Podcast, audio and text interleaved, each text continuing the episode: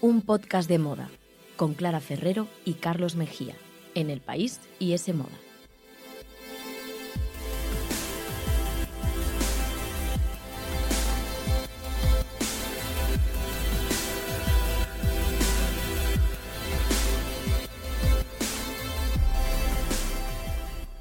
Hola, ¿qué tal? Bienvenidos a un podcast de moda. El podcast que escuchas mientras haces cosas importantes o no, tú sabrás. Aquí te queremos igual. Nos podéis escuchar, ya os lo sabréis de memoria, en iTunes, Google Podcast, la web de Semoda y también en los podcasts del país. Y podéis seguirnos en Instagram, arroba un podcast de moda. Originales eligiendo nombres, tampoco somos.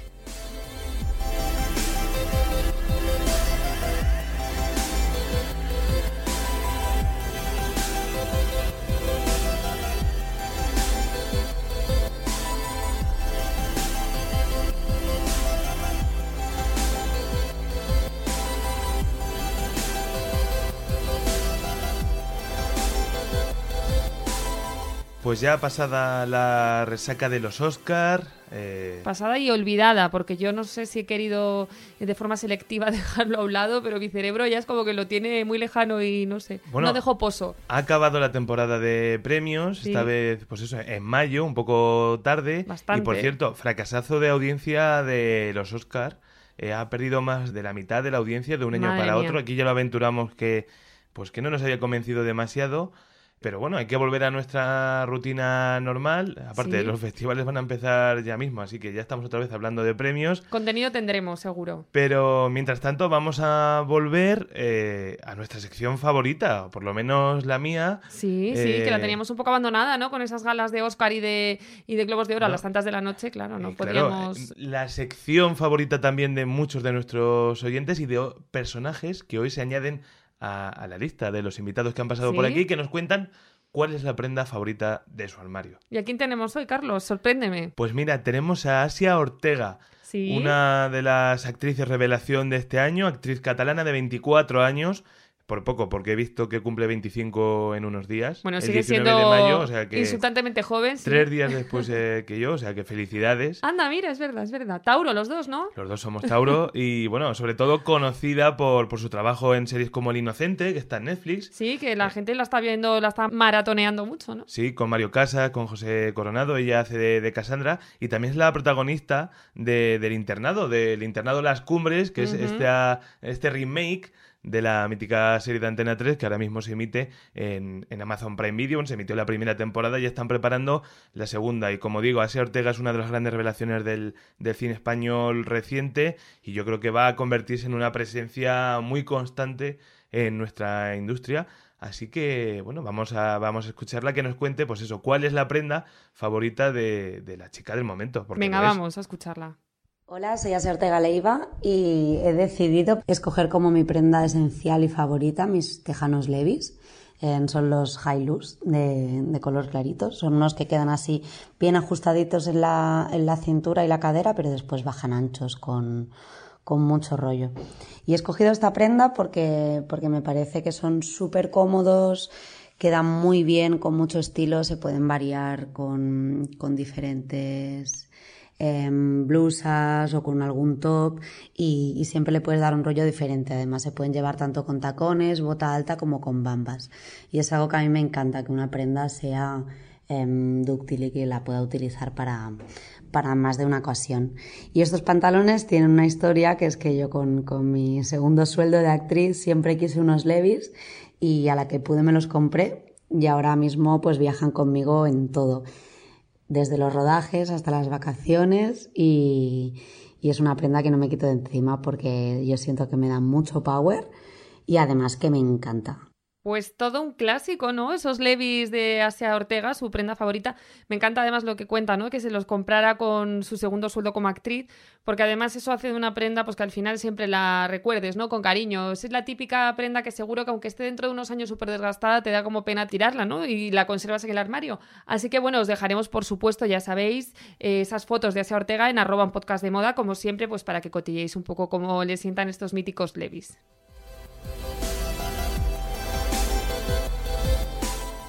Síguenos en Instagram, arroba un podcast de moda.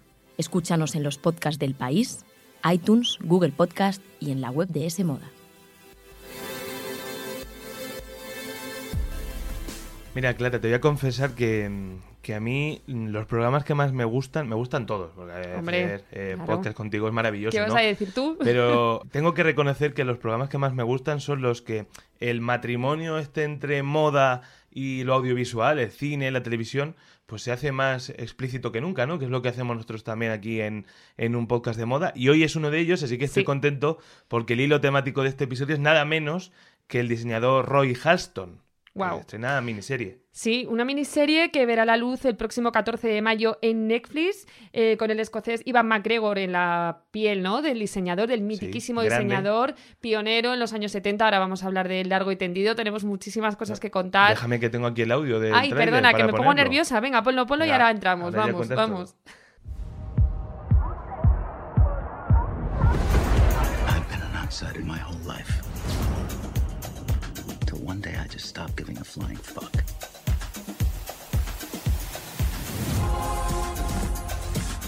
My wife, she thinks you're a genius.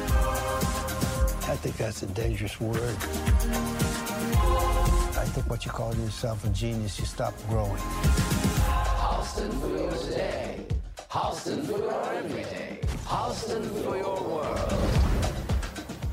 Pues así suena Halston, esta miniserie de cinco episodios que, como decíamos, estarán ya disponibles el 14 de mayo. Nosotros ya la hemos visto, claro, por supuesto, para grabar este podcast en el que vamos a hablar pues del Halston como diseñador, de cosas así como anécdotas curiosas que rodean al personaje y a otros personajes de la serie. Y luego, Carlos, quiero conocer también tu opinión ya un poco más de crítico eh, televisivo, ¿no? No, no, no es lo mío, pero bueno, la Sí, verdad es que sí, hemos te tenido por suerte acceso ya a los cinco episodios que componen la serie. Yo creo que es una serie muy interesante, además. Eh, no sé si estás de acuerdo, pero yo creo que se estrena un poco desapercibida. Sí, en bastante. mi opinión, bueno, yo creo que mucha gente no sabía de su existencia hasta que salió el tráiler hace un par de semanas. Y bueno, a mí me parece un gran estreno, ¿no? Con Igual McGregor, con Ryan Murphy como productor y oye, una figura como Halston Claro. que bueno, es eh, bueno, una de las personas que marcó la moda estadounidense en la década de los 70, de los 80, Sin duda. y que dio forma a un emporio empresarial eh, que lo convirtió en multimillonario y que lo hizo conocido internacionalmente y que también fue un poco su tumba artística, por así decirlo. Claro, que eso es Pero un bueno. poco justo de lo que va la serie, pero bueno, ahora si quieres ya vamos profundizando. Tú te has preparado tu parte para contarnos quién era Halston. Sí, Espero que no haya a- demasiados spoilers. A ver, Porque claro. la gente tiene que ver la serie. Pero sí, bueno, pero bueno, ya sabemos un poco. Hombre, a lo mejor hay gente que es un poco más ajena a esta historia porque no es un diseñador tan famoso pues como Chanel o Saint Laurent o tal. Eh, tan famoso me refiero ahora desde nuestra óptica del siglo XXI y tal. Pero por supuesto, en su momento fue. O sea, yo creo que es la gran estrella de la moda de esa época, el primer gran diseñador celebrity, un poco. Él en sí mismo De Estados Unidos. se convirtió en Estados Unidos, bueno, y luego ya también un poco a nivel internacional, sí, pero se convirtió sin duda en una estrella del rock de la moda, ¿no? Y vamos a ver luego además porque fue una estrella del rock en todos los aspectos, ¿no? También en los excesos, en las fiestas y todo lo demás. Es curioso también cómo, eh, al no haber podido mantener su fama o su renombre eh, vigente durante las últimas décadas, se nos ha olvidado, ¿no? Muchísima gente no sabe quién es Halston. Claro, es que la empresa sigue viva. Bueno, luego vamos a entrar en esto, pero la empresa, o sea, tú si, si quieres hacer fact-checking y meterte en la web de Halston, Sí, es verdad. puedes eh, verla, que está ahí, que, que siguen vendiendo. Sí, los perfumes siguen en las estanterías. Y la ropa, la ropa se puede seguir comprando, pero el problema es que hay, vamos, no el problema, sino que hay detrás de la de Halston, pues claro, algo mm, totalmente ajeno al legado del diseñador y un poco a ese Claro. espíritu pionero que tuvo él. Pero bueno, vamos por partes porque eh, en el mm, futuro y presente de la empresa de Halston, fíjate que está hasta el nombre de Harvey Weinstein. Pero bueno Pues mira, empezamos bien. Empezamos bien, sí, sí. Pero vamos por el principio. Halston eh, fue un diseñador que se hizo famoso, que saltó a la fama después de que diseñara el sombrero con el que Jackie Kennedy eh, apareció en la ceremonia de inauguración presidencial de su marido, de John Kennedy. Sí, Entonces, bueno, a partir de ese momento, eso es, eh, las damas de la alta sociedad estadounidense enloquecieron con él y todas querían llevar un sombrero, ¿no? Empezó a vender sombreros como churros. La historia podía haber quedado ahí, ¿no? Podía haber pasado la historia como ese sombrerero de Jackie Kennedy, pero no. La historia ahí nada no hace más que empezar. De hecho, son los primeros minutos un poco del primer capítulo. Pero luego la cosa se pone mucho más interesante porque, bueno, empieza una época en la que se deja de llevar sombrero a diario, ¿no? Que esto es algo que ya en nuestro día a día apenas nadie lleva, por supuesto. Y entonces él dice, bueno, ¿cómo puedo reinventar mi marca, ¿no? ¿Qué puedo hacer pues para seguir vendiendo y seguir siendo relevante? Y a él se le ocurre pues montar todo un imperio que va mucho más allá de los accesorios y en 1966 inspirado un poco, lo cuenta la serie por lo que hizo Ralph Lauren con su marca, pues él eh, lanza una marca en la que hay vestidazos eh, con sus kaftanes también míticos y un poco pues con todos los vestidos y diseños que necesitaba una mujer de la época. Por, lo que dices al respecto, por ejemplo, de lo de Jackie Kennedy, y eso también lo muestra la serie, eh, fue uno de los primeros diseñadores modernos en entender lo importante que era para el futuro de una marca el apoyo de, de una musa, ¿no? De una celebrity. y que, puede, que puede llevar, y, y sí, mira, ahora lo hablamos, ¿no? Con todo el tema de las influencers, lo importante que es Instagram, etcétera. Es que en la década de los 70 y los 60 ya era muy importante eh, tener a una socialité de la mano y Halston supo verlo muy bien. Totalmente. Él, por ejemplo, se ve muy bien en la serie cuando dice, eh, si la persona adecuada se viste con mi ropa, lo harán todas las mujeres de Estados Unidos. Entonces él no deja de buscar como esas personas adecuadas a las que sabe que tiene que ponerle tal o cual vestido para que todo sea eh, un éxito. Y, por ejemplo, hay una escena con Babe Paley, que era una socialité de la época y que fue icono de, de estilo del siglo XX, Sí. en el que le enseña a ella pues su vestido ultra sweat, que es como un vestido tipo un poco como una gabardina cruzada, con un tejido muy cómodo, que se podía meter en la lavadora, que eso en la época era algo totalmente revolucionario. Sí que si llovía no pasaba nada. Sí, porque bueno, hay No una escena, sí, hay una escena que aparece una gabardina de ante que se, bueno, se echa a perder en la serie, ¿no? Después de que caiga la lluvia, con este vestido no pasaba, entonces era súper cómodo para las mujeres de la época y cuando se lo enseña a ella esta socialité, pues bueno, le dice que, que quiere uno en cada color y a partir de ahí, de que ella se lo pone y demás, pues empieza a ser un éxito. Entonces, esto es un ejemplo de cómo esas musas de Halston lo llevaron también un poco al estrellato. Y por supuesto, ¿quién fue la grandísima musa de él? Pues aparte de Liza Minnelli, que aparece también en la serie, Sí. eh, por supuesto fue Elsa Peretti, que nos dejó hace muy poquito, lo contábamos en Instagram del podcast, pero no le pudimos dedicar un episodio. Así que si te parece, le vamos a meter aquí un poco una cuña eh, de Elsa, porque yo creo que es una figura fascinante. Me parece genial porque me encanta además en, en la serie. Fue una modelo, ¿no? Que, Sí. que acabó convirtiéndose en una de las diseñadoras de joya más importantes, eh, bueno, de, de las últimas décadas. Sin duda, o sea, ya fue modelo, pero fue mucho más que eso, como dices. Eh, de hecho, revolucionó la joyería en Tiffany, que fue el- bueno, la, la- la mítica marca joyera. Sí. Gracias a Halston, eh, conoció en una fiesta al presidente de esa compañía y empezó a diseñar para ellos, un poco revolucionando la joyería de lujo, porque hasta entonces se usaba siempre el oro. La plata solo se usaba pues, para hacer los prototipos y tal. Pero Elsa, a Elsa le gustaba diseñar en plata. Entonces, bueno, hizo muchísimos brazaletes, muchísimos diseños que son totalmente icónicos. Y ella además fue mucho más también que, modelo y que incluso joyera, también fue filántropa, eh, icono de estilo, quizás a su pesar. Y fíjate tú que también Cosas de la Vida fue impulsora de la cultura catalana, porque ella tenía una casa en San Martí en Girona. Eh, Era muy amiga de Dalí.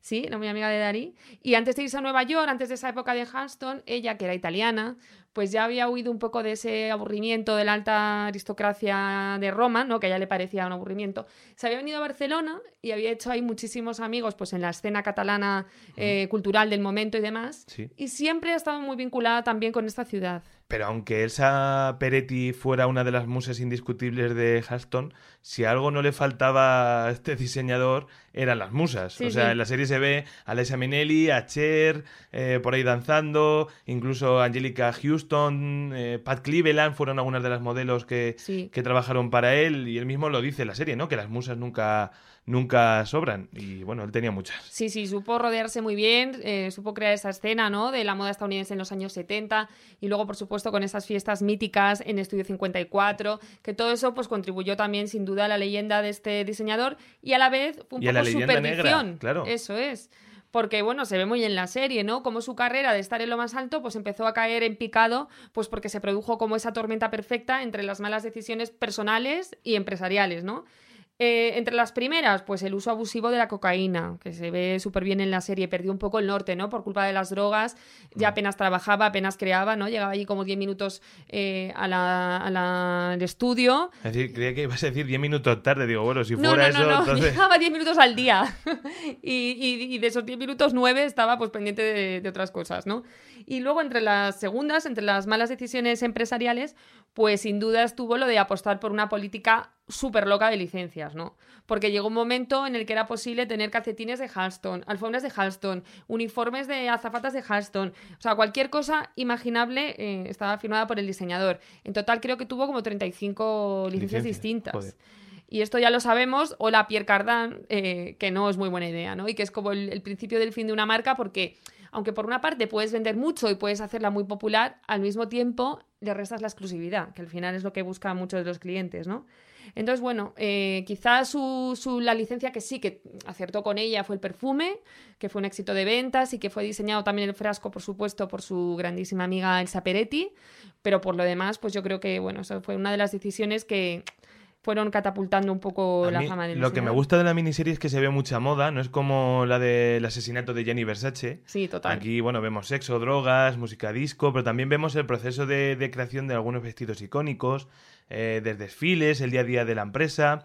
Y por supuesto también uno de los momentos más importantes de la época, que yo creo que tú también puedes ayudarnos a hablar sobre él, que fue la batalla de Versalles. Sí, sí, sí. que sí. tiene poco de bélico, pero bueno, tiene algo de bélico. Bueno, algo de Pero bueno, enfrentamiento, a ¿no? nivel de, de moda, ¿no? Que, que, bueno, se celebró en 1973 y fue como un macroevento, un Sí, macro total. desfile que enfrentó a cinco diseñadores franceses con cinco americanos, ¿no? Eso fue, sí, sí. Nada, esto fue básicamente pues porque necesitaban recaudar dinero para restaurar el Palacio de Versalles, que Mm. hoy, en día es una maravilla, pero en aquella época estaba hecho Cristo, estaba aquello medio en ruinas. Sí. Entonces, bueno, pues a varias personalidades, eh, entre ellas a la publicista Eleanor Lambert, que también tiene una serie en sí misma, aparece, aparece en Huston, en la serie de Huston, pero ya te digo que es una figura muy interesante.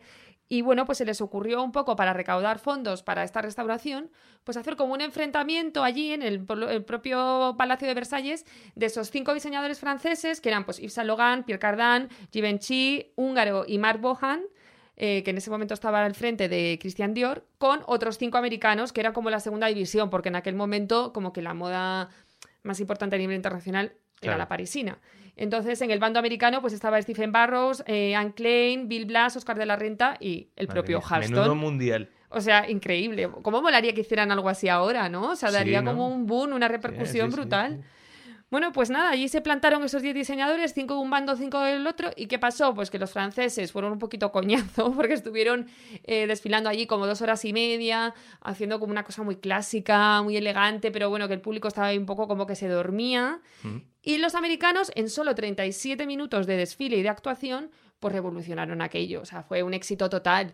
Eh, salió Liza Minnelli, vestida de Halston, Claro. Cantando Bonjour Paris. eh, salieron las mejores eh, supermodelos estadounidenses del momento, incluso modelos negras, que en la época eso, aquello era impensable. Y en lugar de salir allí, pues un rollo rigidez y tal, pues estaban bailando, como disfrutando, transmitiendo un poco pues esa alegría de la moda, de la época y tal. Y bueno, pues fue un poco lo que situó la moda estadounidense en el mapa. Y a Halston. A partir de ahí, y por supuesto, a Halston, Halston, que claro. luego, con el paso del tiempo, pues llegó, como decíamos, su final, por así decirlo, porque como tú decías, perdió el control creativo de, de todas sus colecciones, con un contrato de muchísimas licencias, muchísimo dinero, pero que acabó con él. Eh, Una historia que ha pasado tantas veces en el Sí. mundo de, de la moda y que para mí también es de lo más interesante de, de la serie, ¿no? Sí, es muy duro porque, claro, vendió su nombre, o sea, vendió su alma al diablo, se quedó sin nombre, si hacía cualquier vestido para una amiga o lo que sea, tenía que ser eh, desde el anonimato, ya no podía decir que era Joder, Halston. qué duro. Y bueno, esto es algo que ha pasado con muchas marcas a lo largo de la historia, muchos diseñadores. Aquí, por ejemplo, tenemos eh, también el ejemplo de Ángeles Lesser, Mm. que también perdió el control creativo de la marca y él, él ahora mismo existe la marca Ángeles Lesser, pero él, que está vivo, por supuesto, no, no, No dirige, tiene nada no que ver tiene nada que ver. nombre. Eso es. Claro. Entonces, bueno, esta es una historia que ha pasado muchas veces, que aquí se ve muy bien. Y Halston ahora mismo, ¿quién la dirige? Pues mira, a día de hoy la dirige un diseñador que se llama Robert Rodríguez. Bueno, espero que no sea el director de cine, supongo que no. Eh, no, que yo sepa, no. Pero bueno, la cosa es que ha pasado por muchas manos muy diferentes durante estos años, desde, bueno, desde el fallecimiento del diseñador y demás. Y mm, no podemos dejar de mencionar, madre mía de mi vida, que en 2007 Harvey Weinstein, que es el ejemplo de que aquí se mete cualquiera que no sepa de moda, intentó sin éxito, junto a la fundadora de Jimmy Choo, pues resucitar esa marca. Contrataron como director creativo a Marco Zanini, que venía de Versace, Joder. y ahí que lo intentaron, pero bueno, cuatro años después ya Weinstein vio que la cosa no tal y se salió del negocio. Y luego en 2010 otro nombre súper célebre también se vio vinculado a, a Hearthstone, porque Sarah Jessica Parker, nada más y nada menos, también fue directora creativa. También, Sarah Jessica También, Parker? sí, durante muy poquito, no sé si fue como un año y pico, Y intentó lo- y tampoco. O sea, al final es el ejemplo de que no siempre las marcas funcionan más allá de su creador. En este caso, desde luego. ¿Y tú crees que después de la serie alguien se animará a intentar revivir a. Pues mira, ojalá? ¿no? Además que ahora estamos con tanto espíritu nostálgico del pasado y tal, ¿cómo molaría volver a ver esos kaftanes estampados, esos diseños halter maravillosos de los años 70? Mira, voy, a pedir muy bien. voy a pedir presupuesto y a ver, a ver si podemos hacernos cargo nosotros. Miedo me das tú al frente de decisiones empresariales, Carlos. Eh, no sé si serías tan loco como Halston, pero me das un poco de miedo. El podcast no me ha ido mal de momento.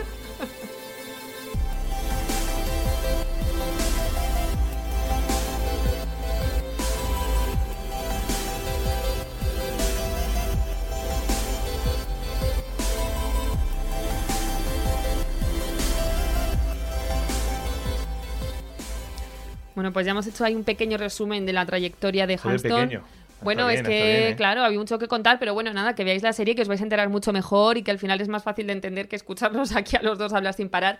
Pero, Carlos, yo lo que sí que quiero ahora en esta segunda parte Cuéntame qué es quieres. analizar un poco la serie más allá de, de la historia del diseñador, un poco más desde el punto de vista de experto, como te decía al principio. Mira, ya, eh, ya vamos mal. Ya ¿vamos hemos mal? empezado mal, porque ni soy experto ni tengo ninguna ganas de, que, de serlo. Bueno, pero puedes esto- fingirlo media hora, ¿no? Es que no me gusta hacer de crítico, porque siempre me sienta muy mal esto del crítico, ¿no? Que en Sí. unas pocas palabras, en un rato, tira por tierra el trabajo de tanta gente durante tanto tiempo.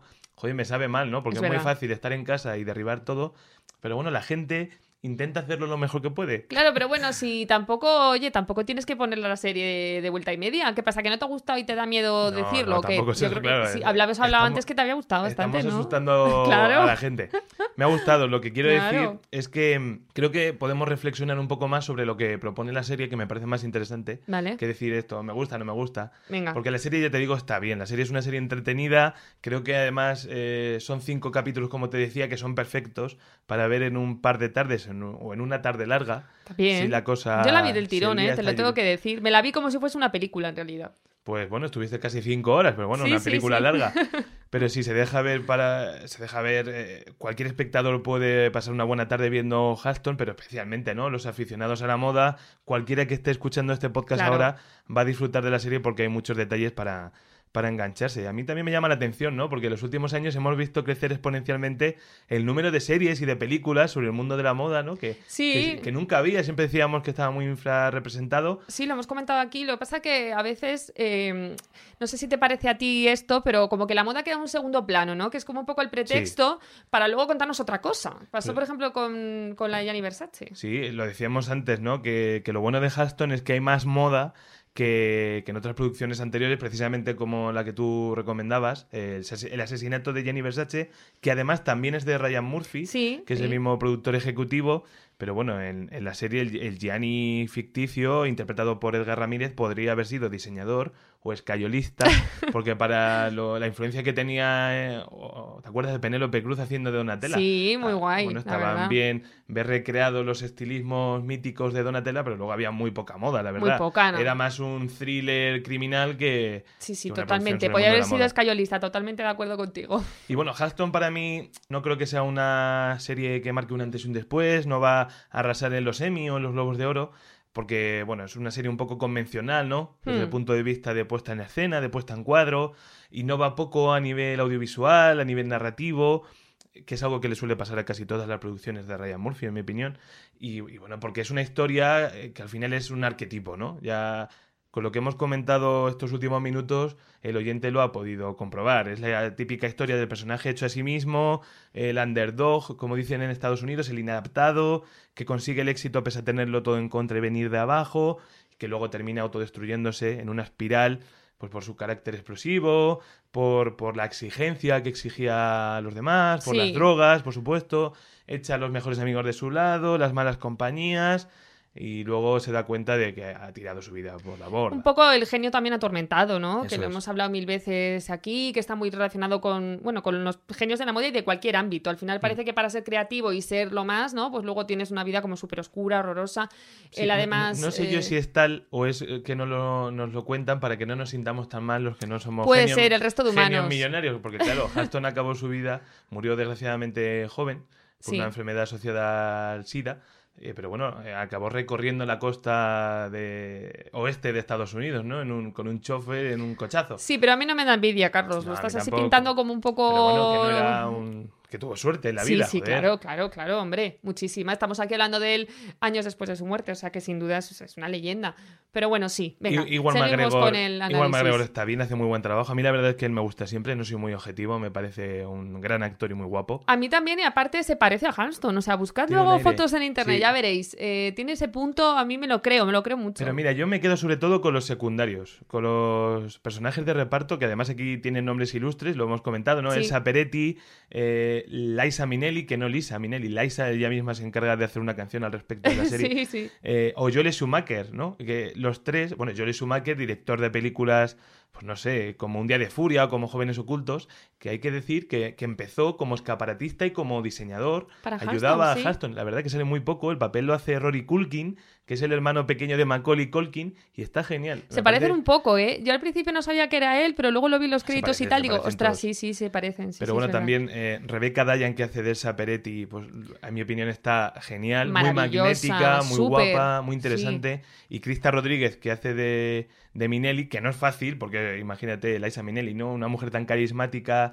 Y, tan- y viva, que eso siempre también es como mayor presión, ¿no? Porque luego lo puede ver y tal. Pero eso es muy amiga. Yo estoy seguro que es muy amiga de Ryan Murphy eh, y que esto está más que hablado y habrá dado el ok y todo. No, y ella además queda muy bien en la serie, Bueno, ¿no? y, y hay que decir que la amistad, que no lo hemos comentado, que la amistad entre Liza Minnelli, gran musa, musa, musón de Halston, Musón, empezó por, bueno, porque él le hizo los diseños de cabaret. Sí, sí, sí. del Y es una amistad súper bonita. ¿verdad? Estuvo hasta el final, ¿eh? Porque además da la sensación a veces que están como enamorados. O sea, obviamente Mm. Halston es homosexual, no le interesa nada a Liza a nivel, pues eso, a nivel sexual ni, ni sentimental de ese sentido, ¿no? Pero en el fondo son como una pareja eh, preciosa y que se mantienen como un poco unidos hasta el final cuando Halston pierde, sin embargo, eh, el resto de amigos que tenía. Hay que hacer ya la miniserie sobre Liza Minnelli, que es así que puede ser interesante. Pero bueno, para mí lo, lo mejor de la serie o lo que más me anima a, a valorarla es precisamente la relación que tiene eh, Halston con su obra, que es de lo que va la serie, ¿no? Con Sí. su legado, con sus licencias, que me parece que podemos retrotraerlo a la relación entre Ryan Murphy, que es este productor, director y guionista, que ha hecho la serie con su propia obra, porque me parece que tienen vidas un poco paralelas Mm. y no sé si, si esto puede ser una serie un poco eh, declaración de ironía, autoconsciente o un- incluso un mea culpa. Qué interesante está. Porque mira, eh, para que quien se sienta a ver la serie pueda comprenderlo un poco mejor, eh, Ryan Murphy, que como te digo es el productor ejecutivo de la serie, empezó también un poco como Halston, siendo una de las voces jóvenes pues más refrescantes del cine, de la televisión, con series como Popular, no sé si te acuerdas, Nip Mm. Tuck, y la verdad que fue como un boom. Eh, tenía un futuro tremendo, muy atrevido, muy reverente, daba también mucha visibilidad, que lo ha hecho siempre, a la comunidad LGTB, Claro. y bueno, tuvo un éxito brutal con Glee, con American Horror Story. Y al igual que Modisto, también tiene musas. O sea, Sí. se apoya mucho en las musas. Sarah Paulson, ¿no? Por ejemplo. Paulson. eh, Jessica Lange. Eh, Gwyneth Paltrow Sí, también. sí, Son sí. actrices que han salido en varias de sus producciones y, y, bueno, que se convirtió en apenas unos años en el hombre más poderoso del mundo. De la- por lo menos del mundo audiovisual. De de la industria televisiva. Y en 2018 Netflix le hizo también el, el hombre más rico, aparte del más poderoso, el más rico de Hollywood, con un contrato de 300 millones de dólares, ahí es nada. Madre mía. O sea que tu 205 teoría. ya 250 veo- millones. Tu teoría, que ya veo un poco por dónde vas, es como que Ryan Murphy también ha vendido un poco su nombre, ¿no? A- en este caso a Netflix. Bueno, es ¿O que qué, do- qué quieres decir eso? Por 250 millones, claro también que lo ha venderías. No, por supuesto. Y es que en los últimos años se ha convertido en una marca. O sea, él Sí. a lo mejor escribe un par de capítulos de una serie y la produce, o dirige una película. Él ya no hace una serie De principio a de fin. principio a fin, sino que es ya como, bueno, el, el diseñador, el director creativo de una marca, que es la marca Ryan Murphy. Y es que, mira, los últimos tres años, a ver cuántas series te suenan, pero Feud, American Horror Story, American Crime Story, Hollywood, The Politician, Sí. Ratchet, Pose. Pose, 911, la segunda parte, bueno, han hecho ahora otra versión de la serie 911, películas como eh, The Prom, Los chicos de la banda, todo esto Madre mía. en tres años, o sea, es súper prolífico, pero ¿qué pasa? Que hace proyectos como churros y creo que todo está perdiendo un poco de calidad en general como le pasó a Halston. Es ya una Claro. licencia Sí, total, él dará un poco los ok's, ¿no? Eso Tendrá es. alguna idea creativa de vamos a hacer una serie sobre esto, pero que luego totalmente desvinculado de, de sí mismo, ¿no? Yo creo que sus Que no es obras se- están convirtiendo un poco en productos, ¿no? Que están perdiendo la personalidad, el riesgo, sus guiones cada vez son más vagos y ya hasta los críticos, que fueron eh, quienes le, le encumbraron en un principio, ahora también le miran por encima del hombro, ¿no? Hmm. Que es en plan, mira, otra producción de Ryan Murphy, otra de Ryan Murphy. Es como lo de las licencias, o sea, si al final eh, tienes alfombras de Halston, pues ya pierde la exclusividad y aquí pasa un poco igual, ¿no? Si tienes series ya de todos los colores, de todos los tipos, algunas que tampoco son muy allá, por ejemplo, se me ocurre Ratchet, que no es una gran serie, pues al final pierdes un poco tu nombre y por lo que has llegado ahí, ¿no? Mm. Es que- ya haces, mm, no Mi- sé. Mira que te he dicho series, y es que de esas, ¿cuántas han ganado grandes premios No, en los últimos años? sí, Casi sí, ninguna. sí. Y por supuesto, hay muchas que están muy bien, como Pose, como American Crime Story, que tiene temporadas muy buenas. Pero es ya todo otra producción más, otra producción más. Y a mí me llamaba mucho la atención que precisamente sea Ryan Murphy quien haya decidido hacer una serie, una miniserie en este caso, sobre un artista que vende su nombre y que anhela no haberlo hecho nunca. Porque ya no hay dinero, 250 millones, que le devuelvan esa libertad artística que tenía en un principio. Porque ahora, claro, eh, Netflix dice, me tienes que hacer tres, cuatro series al año. Claro. O dos películas al año. Y yo creo, joder, me parecía una cosa, una historia muy paralela y muy, muy irónica, Sí ¿no? que, lo es, Ryan sí, sí, que sí. esto. Me encanta esa reflexión de Carlos, que ya sabía yo que iba a tener muchas cosas que aportar. Y fíjate que hay un momento que dice Halston que ojalá pudiera volver atrás y, vol- y pagaría el doble de lo que le dieron a él por recuperar el nombre de su marca. Lo que yo me pregunto es si Ryan Murphy eh, sería capaz de, de pagar el doble de 300 millones de dólares, porque es Claro. mucho, mucho dinero, madre e- mía. ese contrato acabará, bueno, eh, expirando en algún momento Sí. y ya veremos qué hará. Pero bueno, eh, más que criticar la serie o no, que por supuesto os animamos a que la veáis y que Claro. nos lo contéis en un podcast de moda, me pareció interesante saber ese contexto, que precisamente el padre de la serie es alguien que ha tomado una decisión bastante parecida, pero esta vez en el mundo de las series y, y del cine.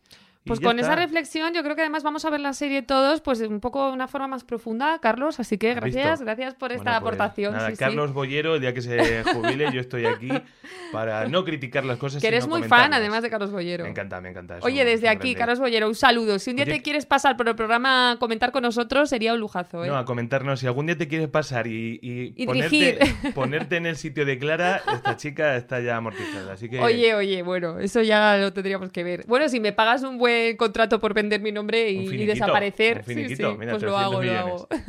Bueno, pues de momento en el próximo programa no creo que este bollero seguirá Clara y Sí, seguiré ¿qué vamos a hacer? Así es la vida. Y nada, pues eh, nos vemos en las redes sociales también, arroba un podcast de moda. Gracias por escucharnos. Hasta luego. Ese Moda, el tercer sábado de cada mes gratis con el país.